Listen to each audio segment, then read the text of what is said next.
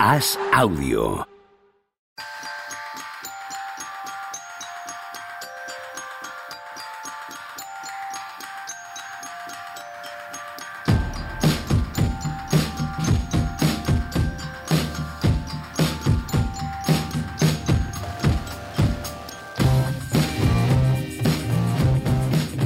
Hola, ¿qué tal? Hoy estamos al lunes 7 de noviembre del año 2022. Hola, Juan Marrubio, ¿cómo estamos? Hola, Pepe. Hola, Tony Vidal, ¿cómo va la vida? Hola, Pepe. Hola, Tony. Hola, hola, Tony. Hola, Juanma, hola. Juanma. ¿Cómo están ustedes? Esto, esto es muy es muy los payasos de la tele, este inicio. Sí, sí, si nos quitas lo de la tele. además, bueno, estamos los tres en la tele, lo que pasa que privada, para nosotros, para nosotros tres nada más. Somos payasos multimedia, todo terreno, donde nos, donde nos, donde nos ponga podemos hacer el payaso sin problema. Justicieros. todo, todo tipo de plataformas. ¿Tenéis algo en la cabeza o empezamos con los NES también, como todos los días?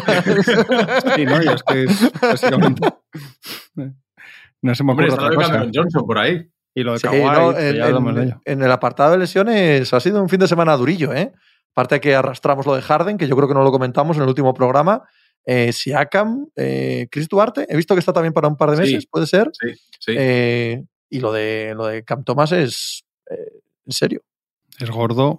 ¿Mm? Yo creo que es gordo, ¿eh? Para la Sí, planificación. yo también lo creo. Y yo creo que les tiene que llevar a hacer algo. Si ya decía lo que tenían que hacer, yo creo que ahora más, porque, joder, es que al final eh, es una lesión fea. Y se ha- han dicho que se va a operar al final, ¿no?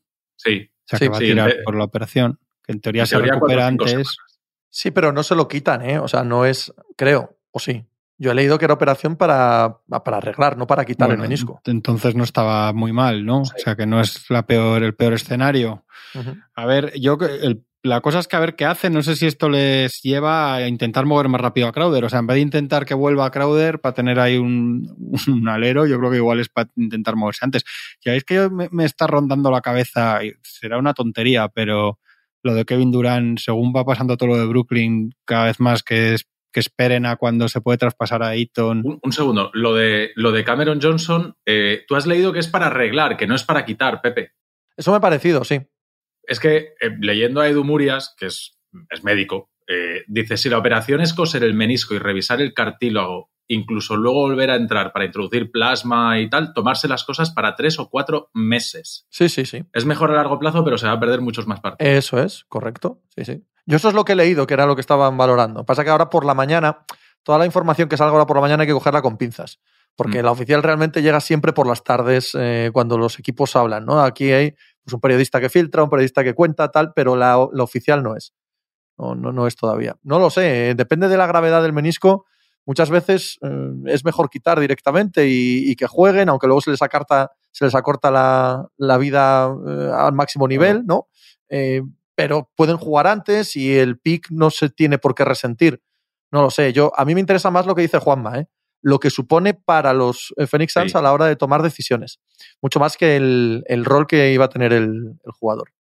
Hombre, ahí se van a tener que poner las pilas porque es otra pieza más titular que quitan de la segunda unidad. Es decir, eh, primero desaparece Crowder, quitan a- lo quitan a él de, la segunda unidad, que era él realmente la estrella de la segunda unidad, para Sí. ponerlo con, con el primer equipo, y ahora vuelves y tienes que pasar a Torrey Gray de titular, con lo que eso significa para la segunda unidad, que aún se te queda mucho más vacía. Es, es complicado porque además ellos han empezado líderes del oeste, han empezado muy bien, mm, capeando todo el mare magnum de verano de Aiton, Sarver, que si Chris Paul, pues como tú dices, el, crepúsculo poco a poco se nos va apagando Chris Paul.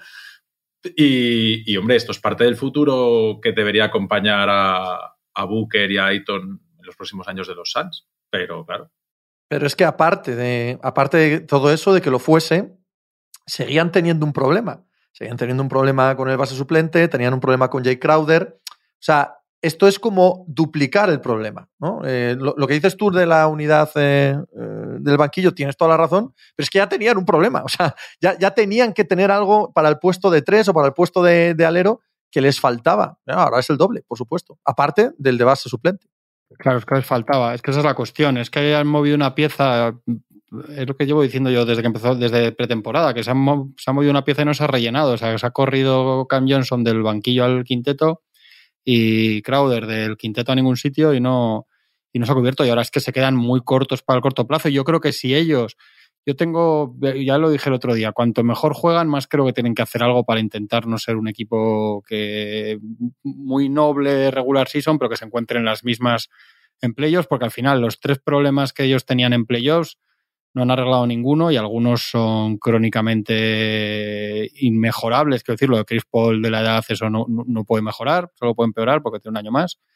Y yo creo que es que les tiene que animar. Y ahora es que quizá ya no es solo animar por, por, por optimismo, decir, venga, vamos a por ello otra vez, después de un verano muy raro, es que es casi necesidad, ¿no? Y yo creo que más que, porque a mí alguien me preguntó si esto acercaría una reconciliación con Crowder. Yo creo que es al revés, que lo que tendría que acercar es una, es una salida para buscar otra pieza en algún sitio. Crowder tiene mucho mercado, es un tío que, que engaña, es el efecto este Covington, ¿no? Un perfil de jugador que, que idealizado todo el mundo quiere y luego casi nunca juega así, pero siempre tienen mercado estos tíos. El, ahí es Saric el que tienen que rescatar. Que desde que ¿Es, rescatable? Sí, ¿Es rescatable esa, esa, es la duda. Yo no lo tengo tan claro, ¿eh?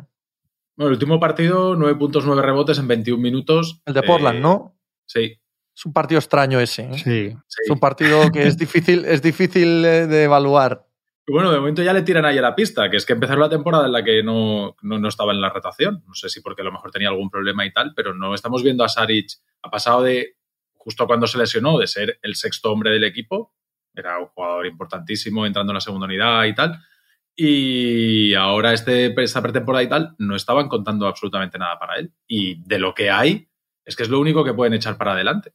Porque Damian Lee es el que más juega ahora mismo desde el banquillo, pero a mí no me gusta absolutamente nada. Y bueno, Shamet, Pillombo, Landale, es que... No, no, no. Landale, de hecho, Landale está siendo una de las grandes noticias del año para ellos y, y es obvio que te estás agarrando un clavo ardiendo. Claro. O sea, que Landale sea tan importante es, yo qué sé, eh, es eh, sí, beneficio por sustracción. Claro, es algo, algo que no te va a funcionar en los momentos de la verdad, ¿no? Y si tenían esos, eh, esos boquetes, pues mucho más ahora. Esta lesión también me parece muy relevante, sí. Y lo que apuntaba antes Juanma, quizás esto les haga moverse no solo a pequeño, no solo a rellenar plantilla con esos boquetes, sino incluso moverse a grande. Moverse a grande cuando llegue febrero, ¿por qué no? Y él es restringido, él es agente libre restringido. Sí. O sea que para él también es un muy mal momento, si siempre es para lesionarse. Además, él, él había rechazado este verano una oferta de ampliación de contrato. No habían, yo no sé cómo se quedó, no sé si él rechazó o si no le llegaron a ofrecer, o sea que no se llegó hasta ese punto, pero no, no lo afirmó. No, eso seguro, como... pero, pero sí, no, eso. suena, no suena que hubo mareo con el tema, sí, eh, que se estaba enfadando él, que no le llegaba la oferta que quería. Hubo algo, ¿eh? Hubo algo Sí. con, con él. Sí, como con Ayton, estos los Suns ahí están, tan tacaños ahí. ¿Y qué haces? ¿Un lote con, con este y con Crowder? ¿Y los mandas por ahí para que te Dep llegue algo? Depende a lo que juegues. Depende a que quieras. Depende claro. a lo que juegas, claro. Si quieres un alero titular ahora y suplente cuando vuelva Johnson, o si quieres liarla. Yo es que tengo, yo me voy a quedar pensando en lo de Durán hasta que se sepa que no, después de. Pues ahora Navidad. están ganando. Pero si están ganando. Sí, ya, ya, pero en gran ya, ya, momento, cuando estás ganando es gran momento para arreglar las cosas que tienes mal, los- ¿vale? Porque se te valora mucho más a todos los que tienes ahí dentro. además a los Wizards y a los Hornets, nada menos. O sea que ya para- está, que ya está, ya está todo. Ya puso Sai ahí un tuit que ponía a disfrutar con el baloncesto. Hombre, es verdad que un partido que son rivales cómodos, pero vamos, haz- no son partidos, digamos, de no es ir a Milwaukee y a Boston en back-to-back, pero a Washington le ganan de cuarenta y tantos y en Charlotte remontan en el último cuarto. O sea que bueno, Philly, no, oye, podían haber perdido, ¿no? podían haber perdido. Y sobre todo, sí, sobre todo es que yo, yo vi uno, vi, vi un rato el primero y Kevin Durant parecía ahí, no sé, y conociéndolo probablemente no sea, no sea casual, no sea que le dio No, por ahí. correcto. Claro, Esa, claro. esa, esa eh, visión de alegría, ¿no? Sí, de, sí. de tipo feliz por la Aquí cancha. estamos No, y, no, pre- no. y prefiero estar con los con Watanabe y estos matados que con el otro estoy más contento y eh, sí sí eh, está, está claro y esto complica mucho complica mucho las cosas a Kairi el Scoop Johnson este sabéis quién es este personaje que que ronda por ahí, que a veces yo creo que tiene contacto con este, con Kairi, saca alguna información que a veces acierta y también se tira alguna vez a la piscina. Pero este está diciendo también que hay mucha felicidad en el equipo ahora mismo, o sea, está... Es que, a ver, ¿no os parece que eh, los deberes que le ha puesto eh, aquí tenemos los tres hijos. Em, los Sí. deberes que le han puesto a Kyrie Irving Son para que no lo haga. son para que no los haga. o sea, son para que no haya posibilidad alguna de que los haga y, y puedan echarle. Es ¿No esa sensación? Son Sí. un poco excesivos en cuanto a eh, hacerle ver a Kyrie, ¿no? Un poco lo del episodio de Los Simpson. Estás aquí para siempre. Te vas a arrodillar y entrar a gatas por esta puerta. ¿no? Sí. O sea, no solo tienes que pedir perdón, sino hacerlo públicamente, reunirte con el jefe de alguna asociación de judíos, etcétera. Hay un punto de a una persona orgullosa y una persona que, que- que valora su propia personalidad, como es eh, Kyrie Irving, que le ofenden, ¿no? Hay, hay alguna petición de estas que es realmente ofensiva para una persona así, digo. Sí, no, Sí, son la- nada del, no son nada del otro mundo, porque no son objetivamente cosas que digas, madre mía, pero es verdad que si, atacan si- al orgullo. si atacan al al plano- orgullo directo, sí. si vas al plano personal, yo lo pensé también en plan, bueno, si es que el problema es que este no va a hacer esto- estas seis cosas porque no las va a hacer, ¿no? Entonces, y si le sumas que el equipo está diciendo todos que qué contentos están, que qué bien, van ganando, eh, bli, bli, bla, bla, todo va, todo va por lo mismo, Sí, sí, van, van sí, caminando sí. al mismo La, lado. la Y- recogida de cable ha de ser un poquito humillación.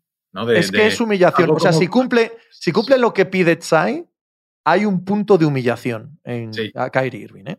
Sí, bueno, algo parecido a lo que le ha pasado a Kevin Durant este verano, ¿eh? De todo va, va, va, y al final ha tenido que tragar con todo y decir, tú vienes aquí, juegas y no, haces, y no decides nada. Sí, Tony, Nada. pero no le ponen delante de un micrófono a decir, tienes que decir, No, ya, Son sí, Marx sí, es sí. bueno. Y si no dices Son Marx sí, es bueno, no Sí, vuelves sí. a jugar. Es como, es lo mismo, porque es lo mismo, Sí. ¿vale? Pero que públicamente tengas que sentir que, que- que no puedes decir nada de lo que quieres y te obligan a decir algo que no quieres. Hay, hay un punto muy jodido ¿eh? de tragar para una personalidad como la de Kyrie Irving. Yo creo que en, este, en esta situación como está es, es muy complicado que todo esto suceda en unos días, porque además, claro, le quedan para el quinto partido, ya lleva dos de los cinco de sanción, que ellos dejaron muy claro, recalcaron mucho que era como mínimo cinco, ¿no? Esto Sí. se- a nivel Sí, de sí. lenguaje ahí había un... Te pitaba enseguida que te dirían que siempre, siempre se dijera como mínimo, no cinco. Y, pero si, si lo ves desde el punto metido en el ajo, es, es, es muy complicado que, que este haga todo esto ahora. Bueno, está el rumor de que se retira. ¿Eso al final de dónde ha salido? Porque Ojo, si no- eso, eso surge desde hace ya un año mínimo. Sí, sí, sí. O sea, Sí, no, no, sé si ahora en el caso concreto. Sí, claro, pero como hace un año, con lo de las antivacunas, ya dejó claro que él se retiraba si le obligaban a hacer algo que él no quisiese. Coño, es que añades más gasolina al fuego de esto. Te están obligando a algo que desde luego no quieres hacer y mucho menos eh, escenificarlo tal y como te lo piden. Pues supongo que no es que sea una filtración de él. Supongo que es una dos y dos son cuatro. Un asunto de lógica. Si este chico estaba dispuesto a retirarse, ¿por qué no va a estar dispuesto a retirarse ahora de- de la misma manera? Hombre, esta gente llevará un ritmo de vida. Ahora Nike también ha cortado el grifo, se han acabado las Kyrie, se ha acabado el contrato publicitario, pues probablemente el más gordo que tenía Kyrie Irving. Eh, es cierto que ganan un montón de dinero, pero el tren de vida de esta gente, cortarlo de un año para otro, es decir, ingreso 40 millones, 30 del baloncesto, 10 en publicidad, y de repente que el año siguiente tengas cero, Pero así piensa Tony Vidal. Tiene así 30 no piensa años, ¿eh? Kyrie Irving, ¿eh? Tiene Así 30. no piensa Kyrie Irving, tío, como Ya, ve el no, no, mundo está y claro, como, ¿sabes? No, claro. no, no, no ven el mundo de esta manera lógica pero de un es pobre verdad. hombre de Denia, de un, de un Sí. paupérrimo Sí, sí, sí. autónomo no tengo los 40 facturando. millones. Como no tengo los 40 millones, pienso como un pobre hombre, claro. Eso es, eso es, tío. No tiene Si nada los que ver. 40 millones no pensaría como un pobre hombre. Tiene, no, no tiene mentalidad de siquiera qué va a pasar mañana con su dinero, sino su orgullo, lo que él piensa, cómo ve el mundo. Aparte de que le ha llovido dinero desde que tiene uso de razón, bueno, al menos desde la adolescencia, ¿no? desde los 18 años. Eh, Le, le- le llueve el dinero, él piensa que le va a seguir lloviendo el dinero porque sí, porque así es el mundo. Sí, pero luego no llueve. No, no, ya, si yo también soy un pobre sí, hombre, sí. en este caso de Cangas del Narcea, No, pero que además que, que piensa igual que Tony Vidal. esta historia es muy vieja y tíos con la cabeza menos, menos atolondrada, digamos, que este, han visto que es que tiene 30 años, ¿eh? que sí, que sí. y en teoría mucha vida por delante. Eh, hombre, es que si te pones a echar cuentas, esto es verdad que no es dinero que él tenía en el banco y se lo han quitado, pero si te pones a echar cuentas, él sí que pierde el año pasado más o menos de 15 millones para arriba por los partidos que no juega, ¿no? De su contrato. Sí, Sí. que es verdad que el contrato serán 30 y lo que sea, pero es que son 15 millones, que esos contratos ya sabe luego, que entre impuestos, el, los Claro, agentes, el tal, no sé qué, Sí. estos tienen siete choferes, chefs y tal, o sea que realmente, evidentemente ganan mucha pasta, pero es, es eso. Yo leí que lo de Nike era la segunda zapatilla más lucrativa de estas de línea después de la de LeBron. O sea que, y no solo eso, sino que Nike incluso iba a dar un toque a los jugadores, que va a haber bastantes que las llevan, ¿no? Para decirles que, que probablemente que ni se las pusieran para jugar otros jugadores, que no jugaran con el modelo de Kairi. O sea que, y es que salía mañana la nueva. Sí, sí. Con lo cual, para Nike. Y lo que es esto, esto que a nosotros nos da un poco igual, bueno, creo que a Tony un poco más, que, o sea, le importa más que a Juan Miami. Eh, lo digo en serio, eh, creo que tienes más conocimiento de este mundo, eh, pero que es la hostia, ¿eh? O sea, el tema, el tema comercial, el tema de nuevos modelos, el tema económico para Kyrie Irving, el tema para Nike, esto no es un asuntillo menor de, bueno, una zapatilla, pues ponen otra zapatilla. No, no. Son cosas verdaderamente top a nivel económico en el mundo, me refiero, en el mundo de la moda. Y sumad que él no firma la extensión a la vez que Kevin Durant por el tema de la vacuna. Y eran ciento ochenta y tantos, ¿no? Por cuatro sea, ese dinero iba a estar sobre la mesa y no está. Ya digo que no es decir, ha perdido ciento, bueno, lo ha perdido no, pero, pero probablemente en condiciones normales, si no está liándola la vacuna, igual que, igual que la firmó Durán y se la ofrecieron a Harden y no se puso en acuerdo y tal, la, habría firmado. Es decir, que si son ciento ochenta y tantos que tenían el bote si no hace el tonto con la vacuna y 15 por la vacuna, es que no es que haya perdido 200 y pico millones, pero en cierta manera sí. O sea, y el dinero, y eso vuela, y, y vuela y vuela. Y a ver qué le firma, quién le pone dinero el año que. ¿Quién? Claro. ahora mismo, ahora mismo es un, un, personaje tóxico. Ahora mismo nadie. le pone un duro, nadie ofrece nada por su traspaso. Y si no cumple con esta humillación pública que le ha puesto los Nets, es que no es descartable, Tony, que se retire. Es que no puede serlo. o sea, viendo las, los antecedentes y el personaje y cómo está la liga ahora mismo, no es descartable esto. Y es que la, la, última, el último clavo en el ataúd probablemente sea que estos estén ganando y, y, divirtiéndose, sobre todo divirtiéndose. ¿No? Que, o sea, que salga, que, que salga que, chocándola. ¿eh? Hemos puesto el foco en Kairi, pero que el equipo juegue de otra manera y que parezca un equipo de baloncesto donde más o menos todo el mundo tiene claro dónde ha de estar y no hay colapso y no hay. pero no solo eso. Mira, antes ha, dado, ¿eh? antes ha dado en la clave absoluta eh, Juanma, total y absolutamente. Eh, Kairi solo se sostiene en este proyecto y ahora mismo en la liga porque es amigo de Kevin Durant. Porque Kevin Durant bajo su ala lo lleva, lo recoge, lo pone allí, tal, tal, tal. Todo va unido, ¿vale? Si Kevin Durant que es un tipo muy listo y que se ha puesto de perfil por completo en este asunto, pero tampoco le ha defendido, ¿vale? Y ha dejado de hacer ninguna declaración pública más allá de yo quiero a todo el mundo y a todo el planeta y todo el mundo es bueno. Si, eh, si ese tío que anda con moines desde que empezó la temporada, cuando no está Kairi, sonríe, choca, eh, hace bromas con los periodistas, anota 37 puntos, eh, le da palmadas en el culo a rookies, ese mismo tío ahí no está siendo inocuo, ¿vale? Esos gestos no son solo de cara a la galería.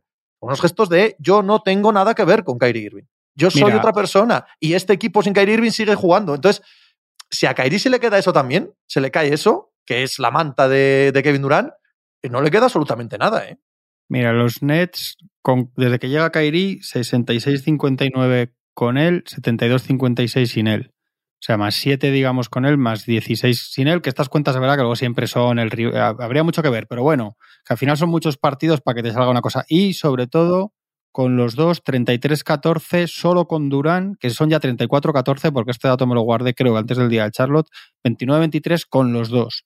O sea, Durán gana 34-14 a ritmo de, de, pues fíjate, que si el tema este de la alegría, yo creo que es muy importante, porque esto cambia las narrativas completamente. Los Nets probablemente no van a ganar de ninguna manera este año a los Bucks o a los Celtics a priori. Pero si empiezan a pasárselo bien, empiezan a jugar estos chicos que la gente, los Watanabes, Canzomas y tal, y Durán a llevarlos un poco debajo del ala, empiezan a sacar algún partido así y tal. Fíjate, en, aunque sea una comedia absoluta y no tenga nada que ver y sea otra cosa, pero en Los Ángeles ya están coreando a Westbrook cuando sale del banquillo. Quiero decir que en cuatro días aquí tienes a la gente de Brooklyn que estaba eso que parecía un funeral, el pabellón, cuando podían ser campeones, o todos creíamos que podían ser. Igual ya no pueden ser campeones, pero empieza la gente a ir a divertirse, a aplaudir a uno, a cantar al otro, no sé qué.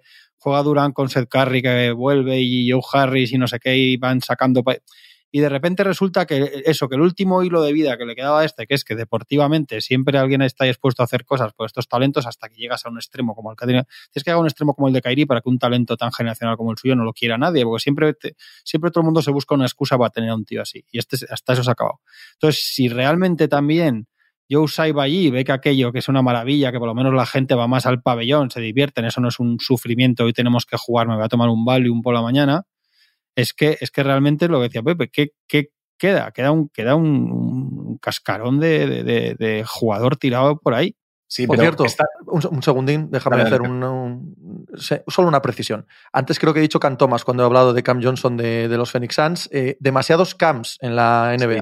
¿Vale? Una plataforma para que haya un poco menos de cam en la, en la NBA. Gracias. Había un en Reddit un Power Ranking de J. J. Green. J. Green. Sí, J. sí, sí, Green. J. Green. Pero esos son Jane... más diferentes entre sí. Yo a todos los cam me los imagino treses, 3D, me los imagino a todos, a todos los cam, ¿sabes? Entonces hay un punto ahí que no, no, no es fácil. Perdona, Tony. Y luego no, y, y, para dar paso a Tony, que tenía razón en lo de que el otro que, que se está, que está escurriendo el bulto, que el otro que no está por ahí es. No, es, es que han pasado tres. Es cosas. Ben Simmons está lo de Ben Simmons. Ben Simmons que, que, que, prepare las maletas. que sí. no está nada tampoco. Hay entrenador No, no, nuevo, si o es que no os lo creeréis, pero el inicio del programa de hoy mío era Udoca. O sea, el inicio en la cabeza era Udoca. Pero claro, se, se, ha quedado un poco atrás. Ya, Ahora hablaremos de Udoca, pero el inicio era Udoca. Salió, no sé si en el, en el artículo de Boinarowski, Ramona o en cuál, que, que Durán ya estaba harto también de, de Oye, ben, flojito. de ben Simmons, ¿eh? Flojito artículo, ¿eh? por cierto. Pero si es que. Esperaba bastante más. Cuando se ponen esos dos, digo, uy, aquí lo que va a salir. Sí, Empiezas no, a leer no, y dices, pero mmm, hay eh... que ahí tiene. Está muy. Control, muy sí, sí, bajo sí, control, sí, under control. Muy, muy controlado. Igual, y Ramona también, se presta también a este tipo de cosas y agradables. Está, y luego está esa voz, esa voz fuerte que está diciéndole a los NES que no fichen a Udoka, ¿no? Yo creo que es. Yo creo que es la voz de Devin Stern desde el más allá. Es como es, un, es, ¿no? como, mi apuesta. Como OK Google, pero sí, yo, yo decía, decía Pepe esta mañana a Tony, le mandó un mensaje diciendo que seguramente nadie ha visto esa voz muy fuerte en la misma habitación que Adam Silver nunca. pero vete a Lo que pasa es que Adam decían, Silver, Adam Silver no deja de ser un empleado de Youtside, ¿no? Eh, aún no, así. Decían, perdona Pepe, pero que decían que he leído después que una de las partes que está apretando es las mujeres que trabajan en mujeres que trabajan en los NES le están diciendo a este tío que estás haciendo tú ahí. Yo no sé si es verdad, porque no tengo ni idea de si es verdad o si lo meten para aumentar la narrativa, pero sí, comentan ser. que la propia esposa de Youtsai, o sea, la propia esposa de Youtsai le, le dice mm, quieto, quieto parado. Hecho joder, macho, la verdad es que. Sí, sí. Esto que te has comprado. Estoy ya con esa cara, pero es que también pareces tonto, le dirá. ¿eh? Eso es. Esto que te has comprado no te trae más que disgusto. ¿Cómo quieres estar, joder? ¿Cómo quieres estar? Le dirá. No, pero vayamos por partes. Eh, Nas Udoka y antes Simmons, como, como, bien decía Tony, porque, sí. porque es verdad que, que, ha caído también en desgracia ya. Simmons ha dicho que ¿Eh? bien, qué, qué bien me viene todo esto aquí. Madre mía. y aunque ha vuelto mal, ha vuelto Seth Curry. Y Joe Harris ya lleva cuatro o cinco partidos seguidos. O sea, que están pasando muchas cosas a nivel deportivo que hace que esto, que parece que es todo porque no está Kyrie Irving, hay muchos más factores que hacen que este equipo no se parezca en nada al de los cuatro primeros partidos, por sí. ejemplo. O sea, también, también que tenga el, el, vuelo muchísimo más corto, pero como, o sea, que las posibilidades sean mucho más, el techo está mucho más abajo ahora mismo con los que juegan. Sí. Pero sí. como, como probablemente no vas a ganar igual y te queda hasta los playoffs seis meses, pues chico, pásatelo lo mejor Hombre, que puedas. Juanma, tal cual iba la cosa, el techo de este equipo era la desaparición. Sí, sí pero... Pero decir, pero, o sea, sí, sí seguía más o menos pero, por la pero, dinámica de los primeros 15 días. Sí, pero antes del todo el Cristo, cuando empiezan, aunque pierdan, dices, sí, bueno, sí. siempre vamos a decir, a ver si Simons de repente, que yo pensaba que no, ¿eh? pero mira, Tony, por ejemplo, pensaba que sí, o sea, que, que siempre va a haber eso. Y, y, y el año pasado estuvimos hasta el final diciendo, cuide, o sea, no me atrevo a descartarlos, pero ahora no, pero bueno, pero es que es mejor. Yo no los he descartado, ¿eh? Yo, yo, quiero ver quién llega ahí y quiero no. ver el tema Simmons cómo pero se resuelve. ¿quién, ¿quién, llega? O sea, eh, el valor de Kairi sabemos que es cero. Pero ¿tú no, crees pero que el balón si de Simmons... Claro, el, no. balón, el valor de Simmons es algo a día de hoy? A mí, a mí me parece que año, hay que tener, hay que tener un talento superior al de Simmons para poder hacer las cosas que hace en cancha y que sí, se le perdone y que, que, le quiera ahora otro equipo y dar por muchas cosas por él. ¿eh? Pero Hay que ser este otro equipo, talento. Ahora mismo lo que le falta a este equipo es lo que tiene Simmons. En Simmons estando bien, ¿eh? no, no el Simmons que hemos visto estos primeros seis o ocho partidos, que no tiene nada que ver con el Simmons que, que jugaba en Filadelfia. Estoy hablando de que este equipo lo que necesita es defensa defensa, porque puntos en las manos, en ataque se ve. O sea, ha aparecido, han, liberado a Cam Thomas y vuelve a ir hacia el aro Ahí para estaba la clave. Claro, eh, está él. Sumner, está Patty Mills, está Seth Curry, que ahora cuando vuelva Seth Curry es un pedazo de jugador. Eh, o sea, Bueno, puntos bueno. en ataque, bueno, puntos en ataque hay. Bien, Entonces, en correcto. ataque ¿no? Eso sí. Lo que no tienen es gente atrás que les guarde y que haga que no, metan, no les metan 140 Sí, sí. puntos todas las noches. Así y eso es. lo que puede aportar eh, Pero Simmons. yo creo que ya más que del Simmons, yo creo que si hablamos de un Simmons que es lo más normal es que ya no exista. ¿Pero por qué? Tiene, 20 que tiene 25 Pues años. para empezar, tiene cosas físicas que ya le están dando guerra otra vez, se supone, ¿no? Quiero decir, igual tiene la espalda hecha un Cristo de verdad, más allá de excusas Sí, y claro, historias. y luego, aparte, yo creo que psicológicamente no es recuperable. No todo el mundo es recuperable. No todos son, por desgracia, en el deporte. Si no, estaríamos todo el día. ¿sabes? Todos los equipos habría 82 anillos y, y 500.000 camisetas retiradas. Pero es que muchas historias no tienen final feliz. Y, Si estáis recuperando a Westbrook, ¿cómo no vamos a poder recuperar a? hostia, es que. Es que, es, que- es que ¿Por qué, escúchame, mezcláis, por qué mezcláis la comedia cuando estamos con el drama? Claro. O sea, el drama por un lado, la comedia por otro, ¿no? O sea, es que- esto es, básico en el teatro, con ¿ok? todo lo que sea el otro, Ben- Ben Simmons no ni limpiar las zapatillas a Russell Westbrook. Mira de que estamos a- mira de que, lo que me haces decir, pero es que es así. coño.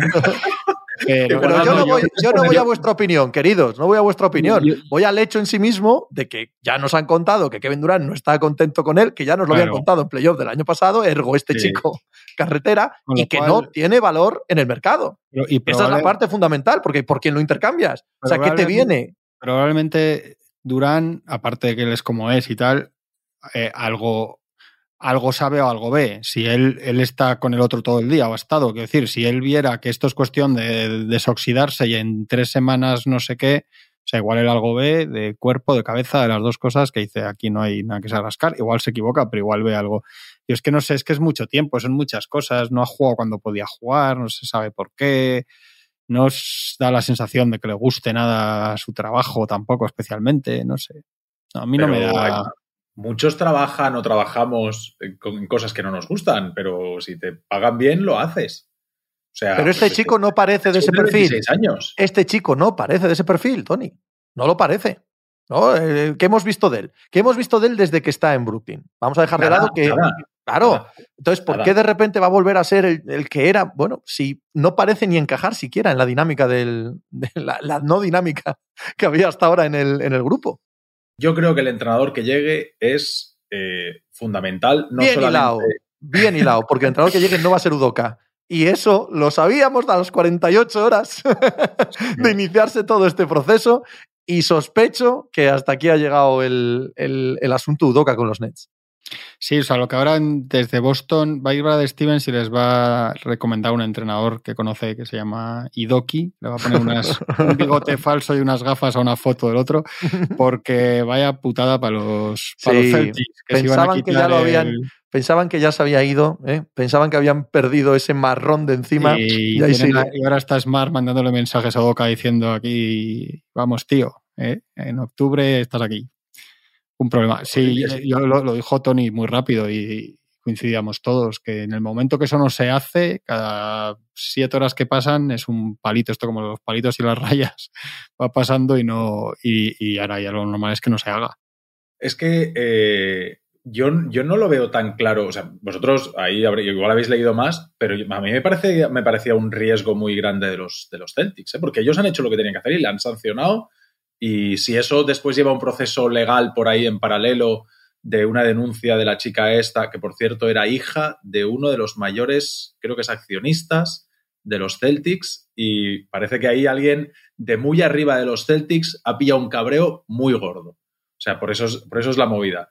Pero, pero que había mucho en riesgo de, para los Celtics. Si sueltan a Udoka a mitad de temporada, se va un equipo como los Nets o como los Sixers y, y gana el anillo. Eso es una patada en los mismísimos a los Celtics. ¿eh? O sea, el Mm. riesgo de. ¿Qué pierdes por tener a Udoka todo el año ahí parado? Lo tienes parado y lo tienes sancionado. Nadie te puede decir nada. Tú has hecho lo que tienes que hacer. Y es, Tienes a Smart, tienes a Smart y a Jalen Brown eh, pensando, digo Jalen Brown sin saberlo, es una hipótesis, eh, pensando en que va a volver el año que viene y, ¿Y que no? Matsula y, y- no, no, no puede, no puede. ¿Por qué? Tony. ¿Por qué no? ¿No? No, No, no, no, puede volver jamás a este puesto de trabajo. no, no. Eso olvídate, no hay ninguna posibilidad.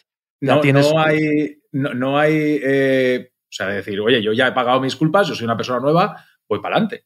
Yo creo que es completamente imposible en Boston. No volver. Vale, vale, vale. No. Yo, no. Y se, ha, dicho, y se ha dicho todo lo claro que se puede decir, se dejó, ¿no? Todo desde el nivel mediático que era una cosa de un año por, pero que no podía, que no iba a volver. Sí, pero, pero, llevamos, ¿cuánto llevamos con esto? ¿Un mes? Eh, sí. No, no, no, uno, un mes. Un mes y el tío sigue ahí, ¿eh? Y le veíamos fuera ya en Brooklyn bueno, es que pues no, cortado. Mira, pero lo de, que no, que lo de Brooklyn, que lo de Brooklyn ya nos pareció a todos una barra basada. O sea, que se podía hacer, pero la reacción natural de todo el mundo dice, hombre, esto no puede, esto no puede pasar. Eso, es una reacción natural de absolutamente todo lo que hay alrededor de la NBA. Decenas de artículos, decenas de opiniones. Eh, es más, ha traspasado a la propia NBA pues a la propia NBA que este, este fin de semana en la NFL se ha hablado de este tema. Es verdad que se ha hablado mucho más de Kairi, ¿no? Pero también se, ha hablado de este tema. Porque no es, no parece lógico que si te han sancionado por un año, aunque no sea la liga, puedas entrenar durante ese año. Pero eso no quita que en el verano que viene Boston tenga un problema gigantesco encima de la mesa, independientemente de cómo lo haya hecho Matsula e independientemente de la opinión de los jugadores. Tiene el problema de que no quiere volver a poner a Udoka ahí, pero que legalmente es su entrenador y el despido les costará mucho dinero y si no llegan a un acuerdo y no lo hacen bien y nadie les quita el marrón de delante, pues igual acaban en los tribunales, Tony. Y eso, eso no lo quiere nadie, nunca. Puede ser, no, no, te digo que no, ¿eh, Pepe. A mí lo que pasa es que también el, ya sabes, que yo al final la cabra tira el monte, yo me voy a lo deportivo y me parece que el riesgo de, deportivo de que los Celtics suelten a este tío así y se pueda ir a un equipo competitivo de verdad alto nivel y acabe haciendo algo, ya no digo solamente ganar el anillo, digo que acabe haciendo mejor papel que los mismos Celtics, eso va a generar un problema, probablemente incluso más dentro del equipo, es decir, que los mismos Smart y compañía digan, ¿lo veis? Si nos lo hubiésemos quedado, dentro de un año de esto no se acuerda nadie y, y, lo teníamos aquí, nos llevó a unas finales de la NBA enseguida, en su primer año me parece que es una, es una patata muy caliente para los Pero la asumen, la asumen. Bueno, es tan obvio es que la asumen como que en el primer instante en el que se filtra que el sustituto de Nas es Sudoka, lo primero que sabemos es que Boston dice, aquí no se pide nada. Vaya usted con Dios y no queremos volver a saber de este tema. y aquí dejó un billete a Nueva York. Aquí dejó un billete a Boston, Nueva York. Y si Para el que lo quiera coger. Si alguien pasa por aquí. No, pero yo creo que el camino de él sí tiene. Salió muy rápido a decirse que, no había vuelta después del año a, Boston, que esto no es una baja por. O sea, una sanción de estas, un periodo de, doping o cosas de estas. Eh, yo creo que si hay un camino de vuelta para él, porque también salió rápido el típico ejecutivo anónimo.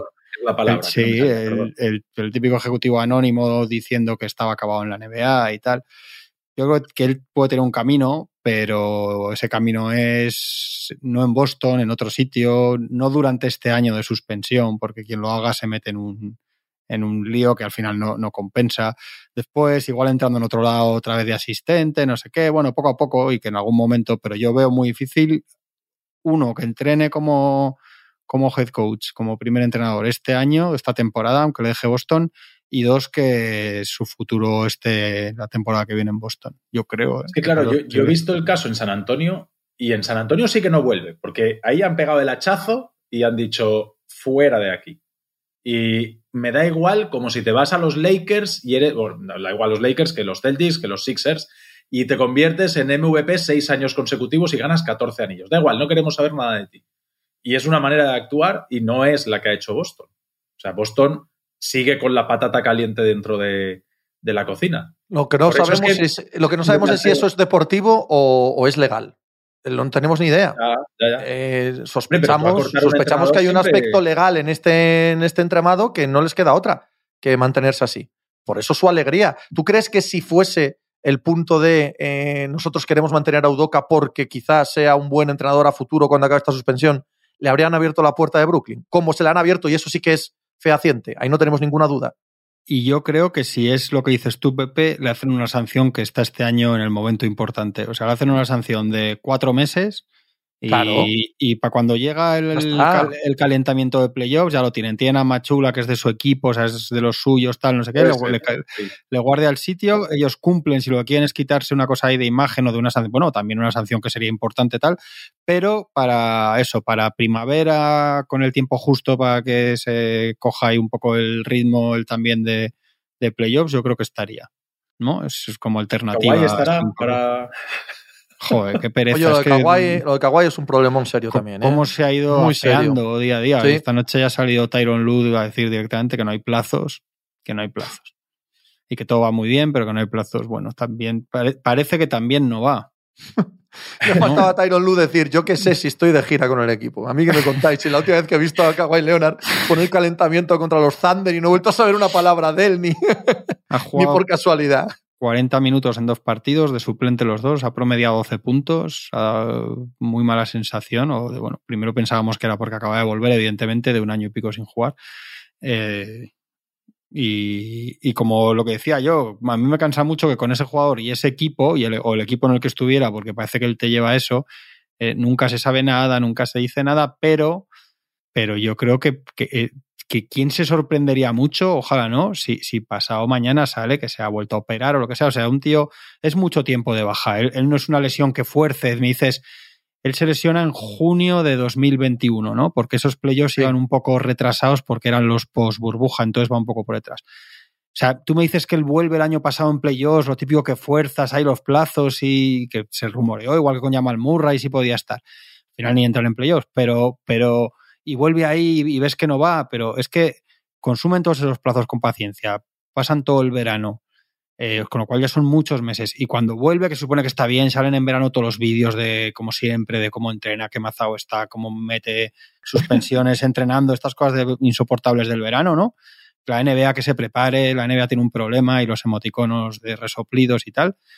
Y, y pasa esto. Entonces, eso no es una evolución de una rodilla normal, de, quiero decir, de un, una- un pequeño contratiempo. Algo pasa aquí, ¿no? Volvamos al origen. Eh, no lo este sabemos, año, ni somos este médicos año. ni estamos allí. Igual Claro, dentro de 15 claro. días está jugando y metiendo 38 puntos. Pero ahora mismo, No lo parece. ahora no mismo, yo, parece. yo diría, ahora mismo, y toco madera, porque nadie quiere que vas a un jugador de este, a ninguno, pero menos a, a- a los estrellones, que, que al final son los que te animan los playoffs. Pero yo creo que estamos más cerca de, de un comunicado diciendo vuelta al quirófano, o, o yo qué sé, o no vuelve a jugar. es que es muy feo. Claro. Oye, no, está, ro- no puedo volver a jugar a baloncesto. Es que eso es lo- hay que contemplarlo con este tío que lleva desde, 2000, de- desde 2017 con la rodilla a rastras. Todo va bien, todo va de puta madre. Hace Sí. siete partidos, siete, tío. Siete partidos estaba calentando para jugar el partido contra los Oklahoma City Thunder. Y dice, me molesta un poco la rodilla. Y le mandan para Los Ángeles isofacto. No está en la gira, no ha vuelto con el equipo, no ha vuelto a entrenar con ellos, no ha vuelto a decir ni esta boca es mía. Y Tyron Lue nos dice que no hay plazos. Coño, eran unas molestias de un tío que estaba Claro, jugando. Es que Hombre, ese no me jodas, problema. es que eso no son unas molestias de un tío que está jugando. Eso es una la noche. primero era gestión de back to back, de no sé qué, tipo lo de Lavin y lo de Murray, o sea, luego ves que no es eso, luego es un no sé qué, luego no sé cuántos, luego es un discomfort. Y el discomfort es muy mala señal en una, en una rodilla que te han operado cuando intentas jugar a nivel de partido, ¿no? Es- lo digo en serio, ¿eh? Eh, y, y- y luego los equipos dicen cosas de otra manera, comunican, te dicen, será reevaluado en dos semanas, ¿no? Sí. O se quedan Los Ángeles y no sé qué, y dentro de dos semanas tal, y, y ya dentro, y si sabemos cómo va, y, y cuando ha pasado la mitad de ese tiempo sale Charania y dice, esto va bien, no sé qué, se acerca tal, pero mira, no, o esto va mal y otra semana. Y aquí lo que hay es un silencio. Nadie sabe nada. Una cosa Esto así. yo lo he vivido ya, ¿eh? Que sepáis que Claro, esto lo he. Claro Es que, que lo hemos vivido todos. claro, pero es que encima hay un, claro, hay un asunto eh, con Kawhi. Es que es probable que es que los es equipos importante. no lo sepan. Claro. Es que es probable que Sí, Los Ángeles sí, sí. Clippers no lo sepan Y tampoco. que estén santiguándose. Claro, que no tengan ni idea de dónde está siquiera Kawhi Leonard ahora mismo o qué tiene en esa rodilla. Es así. No, sí, igual Porque no la historia de este está, chico ¿eh? es así, todo el rato. él desaparece de la. Es que se ha olvidado por lo de por lo de Toronto, que es impresionante, eso sí que es un cuento de hadas y tal, y el nivel el que él coge ahí esos meses, se ha olvidado de todo lo que pasa en San Antonio con Kawhi Leonard. Que es que es una lesión muscular, que esto es igual que esto, no sabíamos, iba a volver cualquier día y de repente un día salía subiéndose a un avión cojeando como un señor de 70 años con el tobillo mal. Y una cosa, ¿qué pasa? Muscular, un año y pico, le persiguen los experts por hoteles y el tío escapándose por hoteles, o sea, es una cosa absolutamente bizarra. Y estamos, ¿qué es esto? 2017, Tony, 18, 17, 18, por ahí, ¿no? Antes de irse a Toronto. Y estamos y entonces cuenta, cuatro años después cuenta quién es, por lo que dice también Pepe, porque son precedentes, porque es, un modus operandi de un tío. O sea, no es como si le pasa a otro y dices, bueno, esto me recuerda, bueno, es que es preocupante de quién hablamos, por eso tienes que ser más pesimista que optimista y luego físicamente es que, es, insisto, yo no soy médico ni pretendo serlo, ni, ni si fuera médico no tendría los informes de Kawhi en la mano, pero pero joder, es muy raro. Esto no es lo que pasa con una. Lo que estamos viendo, pues eso es lo llama el Murray, juega tal, a ratillos, no se le ve, un Lavín, descansa, descansa un back to back. 104 o 110 partidos desde que gana el último partido de las finales. Y eso son cuatro temporadas. 104, o sea, tres temporadas y lo que llevamos de esta. Pero a ver, eso, eso, eso, eso más o menos lo sabemos todos, ¿no? Esta historia la sabemos todas. Pero justo, justo ahora mismo, en 2022, que esté sucediendo esto. Encima era, el, año. Es que había gente que hasta lo metía en las cuentas del MVP y ya se está, podía entender ha, pasado el año de la, de la a venir este año a cambiar todo eso, a implicarse. ellos ya saben que no les vale hacer el canelo. Quiero decir, esto no es lo que yo creo que los Clippers ya por inteligencia de los que están ahí, joder, que ahí hay mucha gente desde Tyron Lue a, Lawrence Frank y mucha gente que, que, está muy sabe mucho de esto, que saben que no vale hacer el canelo hasta abril. O sea, era un año que ya lo, ya lo hemos comentado aquí, que era un año que los Clippers tenían que ser otra cosa. Entonces, ¿va a volver? ¿Cuándo? ¿Cómo? Es verdad que queda muchísimo. Igual en Navidad no estamos acordando de esto y ni parece la prehistoria, pero ¿cuándo va a volver? ¿Cómo? ¿Va a poder jugar tres semanas seguidas? ¿Qué pasa? Tiene una edad, ha tenido muchísimas lesiones, todas de, de piernas, o sea, es un tema delicado. Eh, ¿Qué pasa? ¿Qué pasa? Y, y, sobre todo que es que, coño, es lo que dice Tony, que, no, que tampoco te sorprende. Es que si salen esta tarde y dicen este señor no juega este año y no volvemos a ver jugar a Kawhi, no nos llevamos las manos a la cabeza. Tenéis razón, y estoy al 100% con vosotros. pero acabamos de retirar, acabamos de retirar en media hora a Kyrie Irving y a Kawhi Leonard, que sepáis, que, sepáis que, nos van a decir algo al respecto. Luego dicen que solo, que, que solo hablamos de cosas malas. Vamos a hablar de cosas buenas un rato. Utah Jazz, Utah Jazz. ¿Qué habéis visto bonito? Yo lo, único, lo, único, bonito que he visto es Utah Jazz. Joder.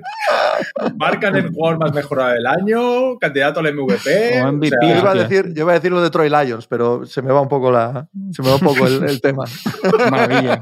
Qué maravilla. Utah, Utah, está genial. Utah mola muchísimo Genial, verles. Sí, sí, que tenéis toda la razón. Visto, yo estaba viendo yo en directo porque estaba currando y es que ganan no ganan solo por, por no. animosidad y tal. Juegan o sea, de puta madre sí, baloncesto. Sí, porque, sí, hoy, porque claro, el, el, de los Lakers yo eso no lo vi porque sigo con mi autocensura, pero... Pero hay partidos a perder que, cosas guays. Ya, sí, por una parte lo pienso. He tenido algún momento que he estado ahí con el botón en el League Pass, como pero por ejemplo, de momento aguanto, me pasa como, como, como, a Kairi con la lista de SAI. De momento es un poco también de orgullo. El true pero... shooting de Westbrook después de 10 partidos es mejor que el de LeBron James. Sí, sí, es que hay que traspasar a LeBron, ya os lo decía yo. No, no, no, yo no digo eso. Yo Oye, de... no, que sí, que retiramos, sí. ¿retiramos a LeBron también? Venga. 10 minutillos y ¿eh? empezamos a analizar y lo retiramos. Ya, David, donde va uno sale el otro por detrás. Esta noche tengo una buena preparada. Que, que no, que decía esta noche, por ejemplo, es un buen ejemplo de que no solo ganan por aplastamiento cuando meten muchos puntos que lo tienen de equipo animoso, joven, muy bueno, pero que a veces pasa eso, es que esta noche remontan en el último cuarto, o sea, no remontan mucho, pero que van por detrás, se les complica en el tercer cuarto y en el cuarto ganan con mucha naturalidad. O sea, ganan, pues lo que dice Pepe, que son muy buenos. Ganan jugando bien, atacando bien. Es verdad que los un año más los Clippers no juegan, jugar, jugar lo que es jugar, no juegan a nada. Juegan a, los arreones de Kawhi, o sea, de, uy, de, de Paul George. Uno que ha tenido ahí John Wall cinco minutos en el tercer cuarto y ya está. Pero a nivel de sistema y tal, nada. Y eso no funciona porque, ya lo hemos comentado también aquí, hay muchos jugadores que más allá del nombre están para asustarse. Todos los Covington, Batum, sí, etcétera. Sí, Reggie, Reggie Jackson sí, está también con problemas físicos, está mal. O sea que ese equipo se, se está ahora mismo está en, también en mala situación, pero es que ganan jugando muy bien. Es que al final los, ganan, hay una cosa con, esta noche, con tres no sé o cuatro si ataques, tres a cuatro ataques muy bien jugados, con pases y canastas fáciles, con paciencia, con tíos como Sexton y Clarkson que son para pegarse un tiro, que sabemos lo que son, es que los ponemos siempre de ejemplo de un tipo de jugador con puntos en cabeza está decidiendo con mucha sensatez en jugadas de último minuto. O sea, es una cosa. Y Will Hardy. Sí, señor. Y Will Hardy, porque esta noche, esta noche, año. esta noche ha puesto a Colin Sexton a jugar los últimos minutos en vez de a Jordan Clarkson. Y, y, porque ha notado que en ese momento del partido estaba llevándose por delante a los Clippers y ha dicho, si voy con el triple del paquete, voy con el triple del paquete. Voy o Sexton o Clarkson, el que esté, el que esté más on falla.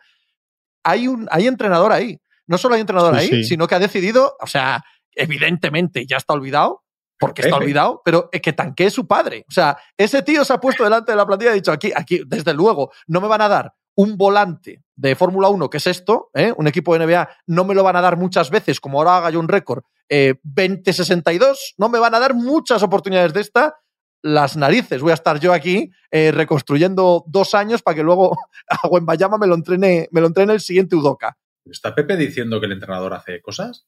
Sí, hombre, siempre, lo, y, siempre lo he dicho. Pues ¿Estamos en mínimo de veterano? ¿dónde y, y, hablando bien de Sexton. Que, que, lo lleves, sí, que lo lleves al extremo no significa que no crea que hace cosas. Hace cosas. me, gusta la decisión, me gusta la decisión que he visto esta noche de Hardy. A que en algún momento de cuando les veis y veis a, al Conley de este año, ¿habéis pensado en algún momento en, en, en la temporada de Chris Paul en Oklahoma? Que sí.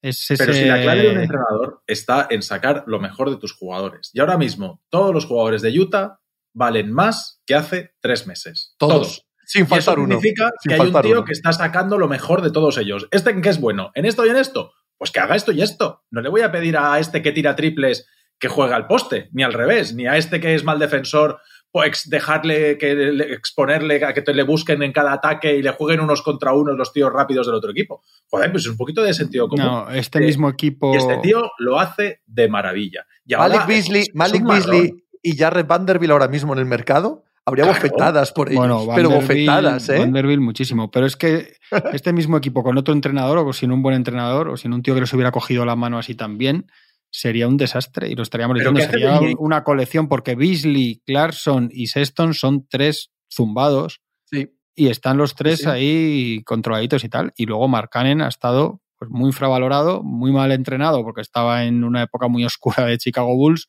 Y bueno, pues en un rol con Boylen y con un rol muy, muy secundario en Cleveland, pero es una gozada. El, este, y luego, joder, claro, es que con Leolini, que es que es un equipo con jugadores para salir a jugar al baloncesto, ¿no? Es y que una, tiene, y que tiene no es una gansada. Diez primeras rondas. ¿Pero qué hace ahora de Ainge? Por favor. en este momento, ¿qué haces? ¿Eres tienes que olvidarte ya, tienes que, olvidarte ya de la reconstrucción. No, te queda otra. No va a ganar el anillo. ¿Qué más da? Este equipo no. Este, este, equipo no es, no es contender. O sea, este equipo da para hacer. Pues bueno, este equipo da para hacer lo que hacía el año pasado y cuatro chicos a lo largo de cinco años eh, de Villanova y de Kentucky te van a hacer para ganar, es que no lo sabes. Tú ahora mismo tienes un montón de elecciones del draft para que este equipo sea mucho mejor. En febrero, en verano, el año que viene. No, no juegues a que esas elecciones sean eh, chicos rookies, juega a que sean realidades de la liga. Es decir, que haga lotes y que mejore este equipo. Hombre, por favor. O sea, una vez que, una vez que eh, te has equivocado, te has equivocado a la hora de poner a este entrenador y a, conseguir tantos jugadores de los traspasos que has conseguido, ¿vale? Que no deberías haberlos conseguido. Una vez que eso está ahí, el, camino te lo ha allanado. Ahora lo que tienes que hacer es, evidentemente, usar ese capital que es la hostia, el capital que tiene, en conseguir realidades, en conseguir sus jugadores, para que este equipo aspire al anillo. Sí, apuntar a Conley o Clarkson o, Clarkson o Sexton. Y tres primeras rondas y tal, y entonces te traes un, dos All-Star, ¿sabes? Sí, Eso es que no puede ser otro camino. Si ya te ha demostrado este equipo que no va a estar en el top 5, top 10 de, de la lotería, ¿no? Sí, sí. sabes lo que te quiero decir? Pues utiliza esas rondas para lo que tienes que usarlas. Es que a Utah ya le pasa, ¿eh? Cuando se va Gordon Hayward sin dejar nada en caja, que se va como agente libre a. No saben ellos dicen, ay, reconstruimos, no sé qué, y de repente les aparece Donovan Mitchell el primer año rindiendo desde el partido 5 o 6 a un nivel casi del estar y dicen, oye, no, pues venga, va. Esto de reconstruir nada, vamos para adelante. Si vas más atrás, si vas más atrás, incluso cuando pierden a Deron Williams. Sí. Sí, sí. O sea, este equipo Y ha pasado diferentes, no solo gerencias, sino también propietarios. Y, y se ha visto siempre de cara en este tipo de Si reconstrucción. no lo consigue Danny Ainge, no lo consigue nadie. Bueno, claro, Danny Ainge al final hay un montón, o sea, es cierto que ha hecho cosas muy bien, pero no acierta todo, o sea, No, No, no, no, digo que desde luego. No, no, si digo, si digo que si no consigue bajarlos, digo que si no consigue bajarlos para abajo en el draft y tal, o sea que, que en teoría para eso estaba. Empezamos a mirar, hay buenas elecciones. Danny Ainge con buenas elecciones ha elegido muy buenos jugadores, ha sacado a Tatum, ha sacado a Jalen Brown, eh, salió Smart, etcétera. Pero cuando te vas un poquito más atrás, con elecciones malas, no ha rascado prácticamente nada. O sea, los Romeo Lanford, los Aaron Nesmith, eh, todo este tipo de cosas también las ha drafteado Danny Ainge. Es decir, que Pero que Que sí que que con buenos. Tony, que yo me, mi nombre es Juanma Rubio y si quieres que alguien defienda a Danny Ainge, o sea, no estás hablando con la persona adecuada, ¿eh? Desde sus años de jugador podemos empezar si quieres. no, pero me refiero que, que lo que Está dice más es verdad, versión, o sea, que noto, la ¿eh? ronda- decir. Hombre, anti- es bastante antipático, joder. que te saques las rondas de encima con ¿No? todo lo que tú veas que a medio a medio largo plazo no te Ahí va a ayudar. entramos, ahí entroncamos con el problema básico, que al final acabó siendo un acierto, ¿vale? Eh, pero que muchos pensamos que tendría que haber movido todo el capital que tenían los Celtics, sobre todo con el traspaso de los Nets, de manera mucho más agresiva para Sí. construir un equipo bastante mejor. Tuvo a tiro Anthony Davis, tal. Con Anthony Davis se ha ganado un anillo. Con todo lo suyo, de momento, todavía no se ha dado un anillo. Pero ciertamente no se le va a criticar por montar este equipo que ha montado de los Celtics, porque es un equipazo como la Copa de un Sí. Ahora bien, ahora bien, fue timorato en no pocas de, esas, eh, de esos movimientos por Paul George, por Anthony Davis y tal, cuando tenía los activos para hacerse con ellos. Ahora no tiene ese equipo. Ahora ha heredado y ha montado con los traspasos un grupo que ya veremos hasta dónde lleva, que evidentemente, como dices tú, no está para ganar el anillo, obvio, ya lo sabemos todos. Pero ¿cuál es el mejor camino para ganar el anillo? Con lo que están jugando ahora, lo que han hecho ahí, lo que han montado ese entrenador y esa plantilla, utilizar todos esos activos ya lo antes posible para traer jugadores que van a estar en el mercado o esperar a que ahí se vayan sumando chicos que ya no van a ser el 1 y el 2 del draft, ¿vale? Y por lo tanto es mucho más jodido acertar con los que te vayan a tocar que vayan a rendir desde el primer día a este grupo. ¿Y eso te va a hacer competitivo? No, el problema es que Danny Ainge, lo que hemos visto hasta ahora, es un tío excesivamente conservador con esas rondas. Por lo tanto, yo no apostaría a que eso va a pasar. Pero si fuese un general manager más agresivo, lo que tiene ahora mismo entre manos Utah, jolín, es oro. Sí, Es oro, ¿sabes? Tener toda esa cantidad de elecciones y saber que puedes tirarte a por un All-Star, a por un jugador diferencial, cuando el mercado te lo ofrezca, en un equipo que está ganando partidos, ostras, es que es una situación que no tiene casi nadie en la liga. Sí, ya de estar ahí pendiente de ver quién es el primero que se cabrea, que, Claro. podría, ser, que podría ser Anthony Edwards perfectamente. Anthony Edwards. Anthony Edwards, ¿habéis visto el, el vídeo viral de esta noche de Sí, una sí, jugada sí. eh, que marcan desde el banquillo y él se queda con los brazos en jarra, en una, Ah, no, en- sí, en- sí. O sea, sin hacer absolutamente nada? Ha dado ya dos declaraciones, dos declaraciones muy claras de que Coño, detesta pero- jugar con Gobert y con, y con Anthony Towns porque el juego tiene que ir por el exterior y no por el interior y que solo ve cuerpos ahí delante. Anthony Edwards efectivamente hue- huele a chamusquina enseguidita.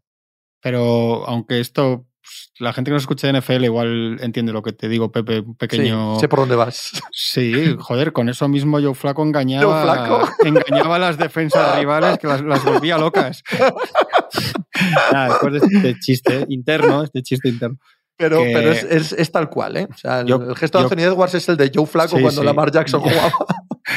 Yo creo que es preocupante el goteillo, ¿eh? El- porque claro, una- el, día que hice la primera, la de yo juego mejor con quintetos pequeños, enseguida se era decir, bueno, pero hay que escuchar el- la- respuesta entera, lo explica bien, es constructivo, sí, pero es que luego dice lo otro, luego lo otro y ahora los gestos. Es, es un goteillo de este chico que tampoco sabemos. Este lo teníamos, este es un interrogante que lo teníamos en el lado bueno porque es muy bueno y porque, por, no ponerlo en el malo, pero claro, tampoco sabemos si es cómo va, a andar de la cabeza. Sabemos cómo andar de la cabeza Gobert y Towns y de Angelo, pues tampoco sabemos cómo anda este, pero que yo no le gusta jugar con, con los dos pivos, eso está claro. Pero es frustrante, ¿eh? Que eso funcionase y que Finch haya liado la que ha liado ahí y ahora no funcione absolutamente nada ahí, nada, y que todo el mundo esté a disgusto y, y tal, por, por el traspaso, por el cambio de cromos a un cromo mejor. O sea, son las mismas piezas del puzzle, pero una es mejor que la que han quitado. Y que se haya liado la manta a la cabeza el otro y haya cambiado todo el mundo de sitio. Y claro, evidentemente, el año. ¿Por qué el año pasado jugaban a gusto y este año no? Pues porque no juegan igual. Porque pues, es así de fácil. El año pasado seguían jugando, porque Vanderbilt no eh, era un jugador que jugaba en la zona. O sea, Vanderbilt no abría la pista el año pasado. Este año está empezando a tirar, pero el año pasado no abría la pista. Entonces, seguían teniendo el problema de jugar con dos grandes, que eran Towns y Vanderbilt. Vanderbilt no jugaba en la línea de Pero era mucho más móvil en defensa, por ejemplo, Vanderbilt. Sí, pero, pero, es, que, es que eso es lo grave. Lo grave es que te llega un jugador defensivo y te condiciona y empeora el ataque y no te mejora la defensa. Pero no, pero si es que con Gobert, pero si es que estás, pero si es que has tenido años para saber lo que es y lo que no es Rudy Gobert. Y aparte llega el primer día, tira 14 veces y todo el mundo, es que esto no es. Pues, ¿qué pasó? Que a los cuatro partidos estaba tirando siete veces o seis a canasta Rudy Gobert. Si es que ya sabes lo que es. Y, y, no sé, yo, yo por eso, que oye, que no. Por eso yo era totalmente ¿eh? escéptico con esto. Sí, sí, sí, sí, pero para ti, para ti y para tu equipo, yo es que, sí, sí, dámelo, no, ¿eh? no, no, por eso, pues, pues para mí no. Para mí no, salvo, hombre, para mí, salvo tener un tío de estos a, a, a, ritmo de mid level. Entonces sí, claro, porque para, ciertas, para como especialista, pero, pero a ritmo de superestrella y que tu apuesta para mí en un proyecto que estás cociendo sea eh, Rudy Gobert, la que ya te juegas porque ya has metido ahí las cestas en el. O sea, ya este proyecto es lo que salga de aquí de los Timberwolves para mí era un error catastrófico, contando con cómo es de carácter Carl Anthony Towns, contando con que con DeAngelo Russell no puedes ir ni a comprar el pan a la esquina. Es que. Tu apuesta, tu apuesta es Anthony Edwards y Towns. Y lo que estás haciendo es traerte a un jugador, porque salarialmente lo puedes asumir, traerte a un jugador que cubra las carencias de tus dos estrellas. Pero es que. Realmente, ¿qué es lo que pagan? Pagan rondas, pero jugadores buenos no si es que, Tony, se está viendo una cosa, y porque es que además Towns en ataque te puedes hacer las cuentas que quieras, pero en defensa no es un 4. Y, ha, tenido momentos de correr despavorido y tarde y mal por, por muy lejos de su sitio. Pero es que les están pasando cosas en temporada regular, cuando todavía nadie se interesa demasiado. esa configuración, cuando alguien con dos dedos de frente se ponga en playoffs, si llegan a a, a, buscarle las cosquillas los van a destrozar. Si es que sin hacer nada se ve el problema, es que cualquiera, cualquiera que quiera desmontar ese equipo en una eliminatoria de playoffs, al segundo partido están sentando a uno, quitando al otro, si es que, si es que los, los van a reventar y sabemos... Pepe lo dejó muy bien hace tiempo. Hace unos programas Pepe lo dejó claro, que el objetivo de este equipo con la llegada de Gobert no es ganar el anillo, es ser un equipo de playoffs tres años consecutivos, de pasar una, dos, tres rondas, una, dos, tres, depende del año los cruces, tal, no sé qué. Y a mí me parecía un acierto eh, el hecho de buscar un jugador que te dé solidez en defensa, que es lo que te hace ganar partidos en playoffs, no, no lo suficientes. pero... también, os digo, también os digo que dando, dando la razón a que están mal y que da bastante cosica verlos, están al 50%. Tú entrando al 50%, aumentando al 55%, en una buena racha, estás en playoff seguro. Sí, ¿eh? pero sí, y tal como está el oeste, sí, pero también han tenido un calendario muy. Sí, es cierto. Hoy juegan en Phoenix, ¿no? No, contra Phoenix. Contra Sí, el problema es el ambiente, que están a disgusto. Claro, sí, que no, y que Anthony Edwards es, es también, hablabais del carácter, Anthony Edwards es volátil, ¿eh? Y como se te calienta Anthony Edwards, cuidado. Y que son poco esforzados. Tú si les ves, no es un equipo que le veas correr para atrás, eh, no son esforzados, tienen un problema ahí también de, de, de, de energía. Yo creo que es, es, pero es que además hay, hay, otra cosa, es que esto es lo que ellos querían a toda costa, porque si os acordáis, antes de que se pusiera tiro Gobert, ellos están en todas las salsas de todos los pivots. Cuando todos los Miles Turner, no sé siempre que había un pivot que sonaba, se sabía que los Timberwolves y nosotros decíamos, joder, pero hay un momento en el que ya asumimos que ellos quieren un pivot para jugar con un pivot y Towns, que al principio es una cosa que nos hacía rara. O sea, que no es que digas, bueno, se ha puesto este y han dicho, vamos a pillarlo y ya veremos cómo juegan. ¿No? O sea, ellos querían esto, querían un pivo y al final consiguen, oye, lo que ellos querían, pues mira, en ese sentido es verdad, lo que dice Tony, tiene sus cosas gober buenas, pues eh, eh, el mejor para eso, cosa es que, que no lo veas de ninguna manera, como me pasa a mí. El año pasado... Pero, coño, fíjate, haciendo lo mismo, si vas a por el otro de los jazz, joder, si te llevas allá a Donovan Mitchell, por ejemplo, pero bueno, es que ellos querían, es que es lo que ellos que querían esto, que no es decir, joder, que se ha puesto a tiro gober, cógelo, cógelo, ya veremos cómo, van a jugar Towns y gober, ya lo veremos, ¿no? Que, que ellos llevan un año un año en el mercado en cuanto suena, en cuanto hay un pivo bailando por ahí. El año, pasado fueron el equipo que más puntos metió por partido y este año está en el 14. Y han cambiado a, han cambiado a Jaden McDaniels por, por Patrick Beverly y a Rudy Gobert por Vanderbilt. Y son el equipo, eran el equipo que más puntos anotó el año pasado y este año están el 14. pues, pues es que el problema es que han liado, la han liado parda en, en, los, ataque. en los 10 primeros partidos el año pasado Sí, tampoco eran sí, el sí. equipo que más puntos había metido. ¿eh? Dámosle un No, no, pelín de tiempo que- y además tuvo que ver con una explosión también de Edwards a mitad de temporada que empezó a ser prácticamente imparable. Por cierto, me reconduce Javier Machicado, no es contra los Suns, que eso es el miércoles, estaba mirándolo yo mal. Juega hoy contra los Knicks, por cierto, día histórico hoy, ¿eh? 15 partidos de, de NBA. Eh, ¿Lo habéis visto alguna vez? No, yo No. creo que no, ¿no? No, no. Y en Yo no sé abierto, si- ¿no? Sí, además es abierto, sí. para todo Dios. Sí, sí, sí, sí, en el League Pass, el que los quiera ver. Y el miércoles hay otra metralla buena. Sí, Mañana no hay también 15 partidos. puede ser. No, pero 13 o 14, vamos, sí. sí, sí, sí, sí. Es que el martes no hay partidos debido a que es día de elección en Estados Unidos y, por supuesto, la NBA, eh, siempre tan preocupada por lo social, no, no, no quiere interrumpir el proceso electoral norteamericano. Un placer charlar con vosotros, queridos. Va a votar a Wembayamba, Adam Silver. Sí, Va a meter la, la papeleta a Wembayamba. Un abrazo. Wembayamba. sí.